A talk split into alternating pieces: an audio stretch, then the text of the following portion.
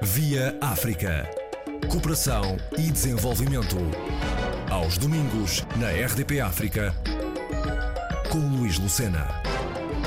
O Centro de Estudos sobre África, Ásia e América Latina do Instituto Superior de Economia e Gestão, Universidade de Lisboa, organizou um laboratório em estudos de desenvolvimento sobre avaliação e monitorização de projetos de cooperação e desenvolvimento o professor João Mesquita revelou as experiências vividas em estudos de casos. Ah, obrigado pelo convite. Na verdade, é uma iniciativa, estes laboratórios de desenvolvimento são uma iniciativa do, do CESA, do Centro de Estudos sobre África, Ásia e América Latina, ah, no âmbito também do mestrado de Desenvolvimento e Cooperação Internacional do, do ISEG, do Instituto Superior de Economia e Gestão. E tendo sido eu um ex-aluno da, da escola, fiz lá o meu curso, a minha licenciatura e depois o meu mestrado,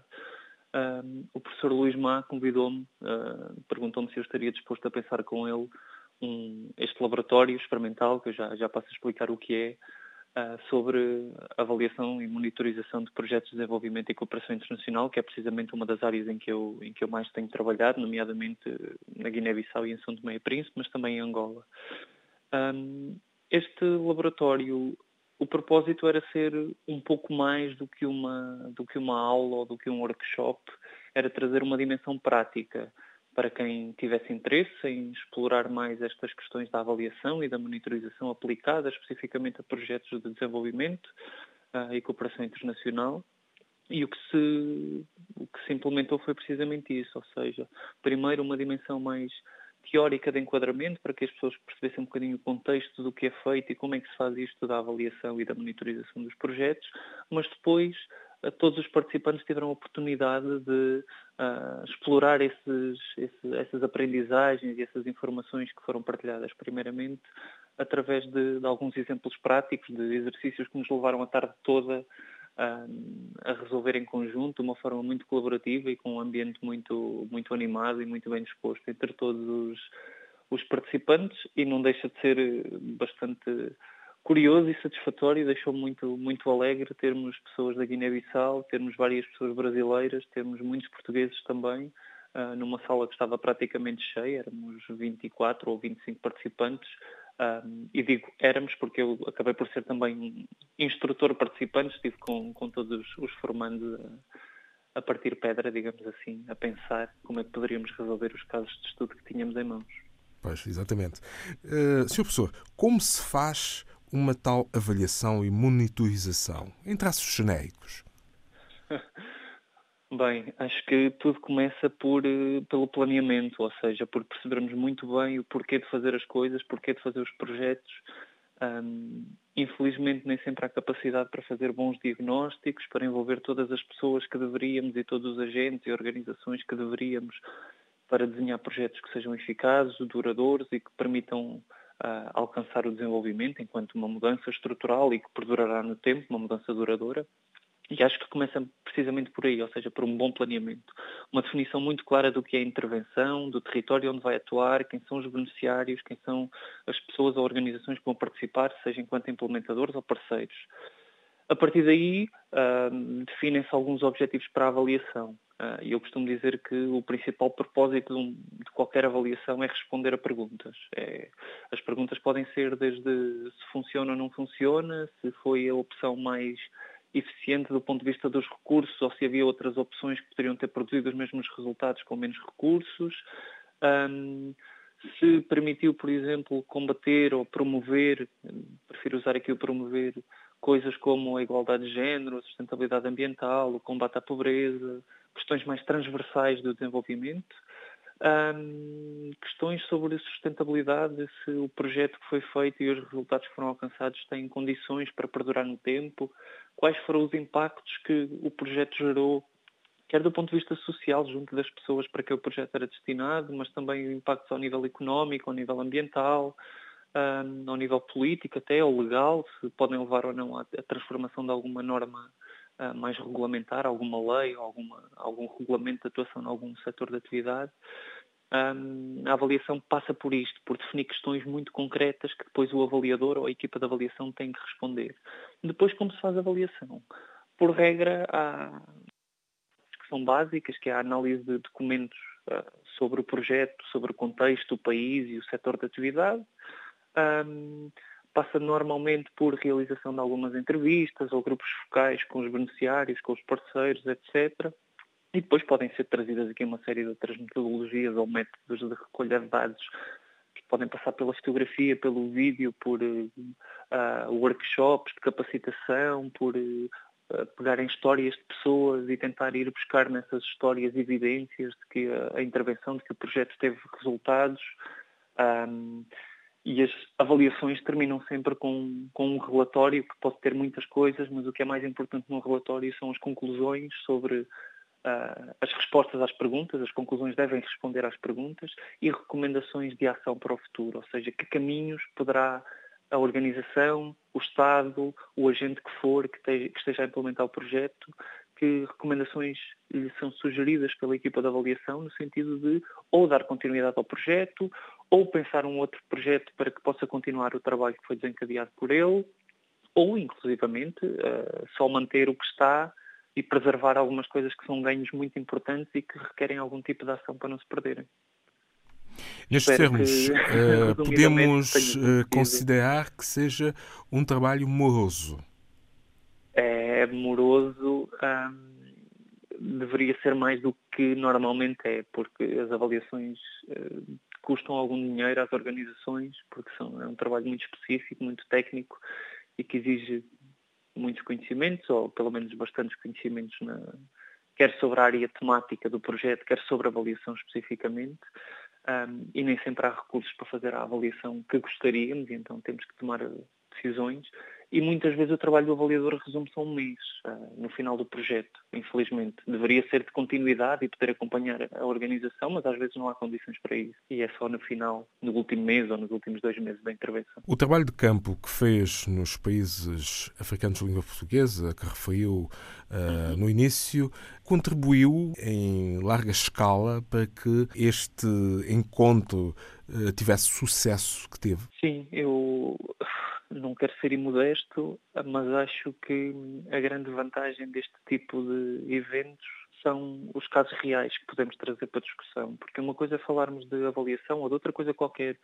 uh, no abstrato, do ponto de vista teórico, sobre coisas que estão num documento, mas que nós não os conhecemos. Outra diferente é vir alguém partilhar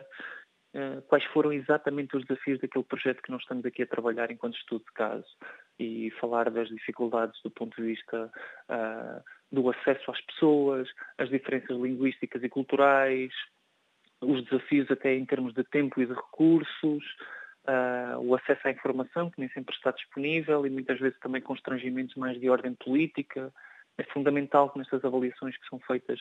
por agentes muitas vezes europeus em países terceiros, mesmo que sejam nossos irmãos de, de língua e de história, um, é fundamental envolver os agentes políticos, quem tem mandato, quem, quem a democracia elegeu para serem os representantes do, do povo. É fundamental que estes, que estes agentes sejam ouvidos. Mas também sabemos que têm agendas muito complicadas, ou às vezes têm menos disponibilidade ou menos interesse, e é importante partilhar com, com quem quer fazer avaliação que isto são desafios. Uh, conseguir falar com estas pessoas, recolher informação, pôr tudo isto de pé, e acho que sim, que foi sem, sem modéstia nenhuma da minha parte, espero que não me levem a mal, Uh, foi uma das coisas que mais enriqueceu o debate, foram as histórias que eu pude trazer, os exemplos da minha experiência uh, e que inspiraram de alguma maneira a, a, discussão e o debate que ali, que ali tivemos. Com os tempos modernos, há necessidade, na sua opinião, de investir mais uh, nesta área, cooperação e desenvolvimento? Sem dúvida. Também pela minha formação académica, mas cívica também, naquilo em que eu, em que eu acredito enquanto cidadão, acho que sem igualdade é impossível haver democracia, é impossível haver direitos humanos, é impossível haver dignidade na, na vida das, das pessoas. E eu olho para a cooperação para o desenvolvimento como um instrumento fundamental de solidariedade entre os povos. Não é nada uma prática condescendente dos ricos para com os pobres, é um ato de solidariedade e de responsabilidade que todos deveríamos ter, apoiar, praticar de alguma maneira, para que quem não teve as mesmas oportunidades que muitos de nós tivemos, um, as possam ter e as possam desfrutar à sua maneira, como as pessoas entendem, um, as pessoas de cada um dos países entendem, por forma a poder superar dificuldades que no século XXI e quando temos um, um mundo onde temos tanta tecnologia, tanta inovação, tanta